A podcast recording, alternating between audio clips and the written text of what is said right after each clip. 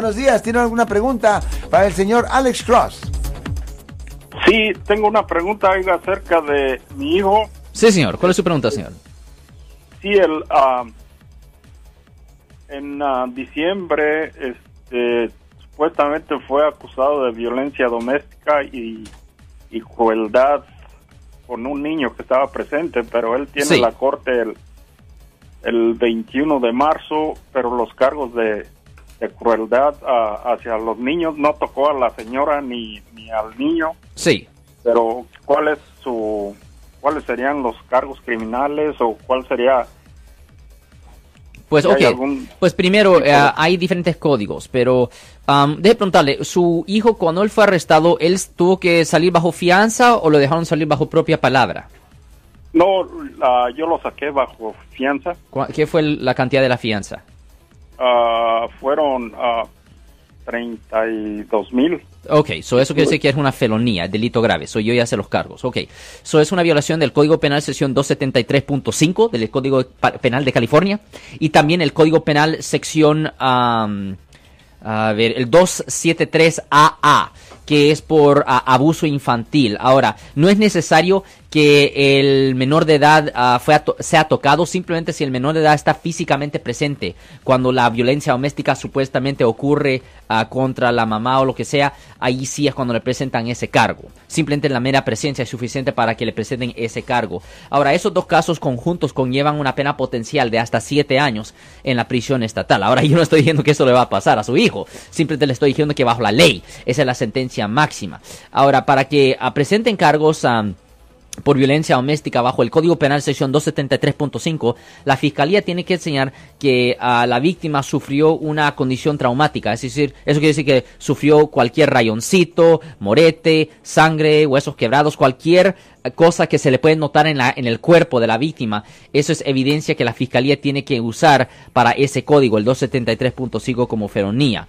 Ahora, si no hay ninguna marca en el cuerpo de la víctima y si no pueden establecer que había ningún, que no había ningún impacto, posiblemente el código se puede modificar a otra ofensa que es de delito menor de violencia doméstica bajo el Código Penal sección 243E1 y eso es mucho menos ah, castigado, pero de cualquier forma, primero se tiene que ordenar toda la evidencia y se tiene que ah, estudiar los testimonios y las declaraciones para ver cuáles son las defensas que tiene su hijo. ¿Y qué le ha dicho su hijo a usted, señor?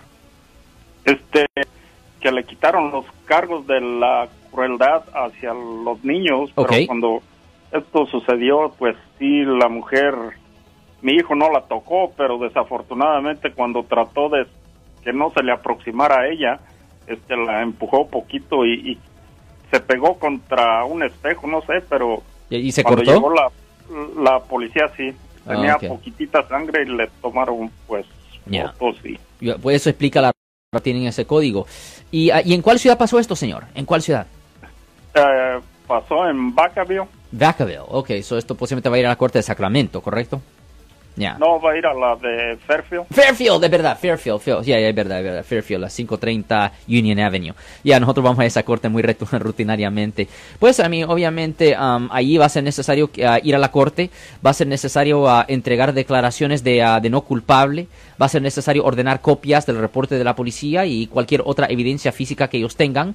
Y el juez nos tuviera que dar, pues, les tuviera que dar una nueva audiencia para regresar a la corte y empezar a resolver el caso con la oficina de los fiscales.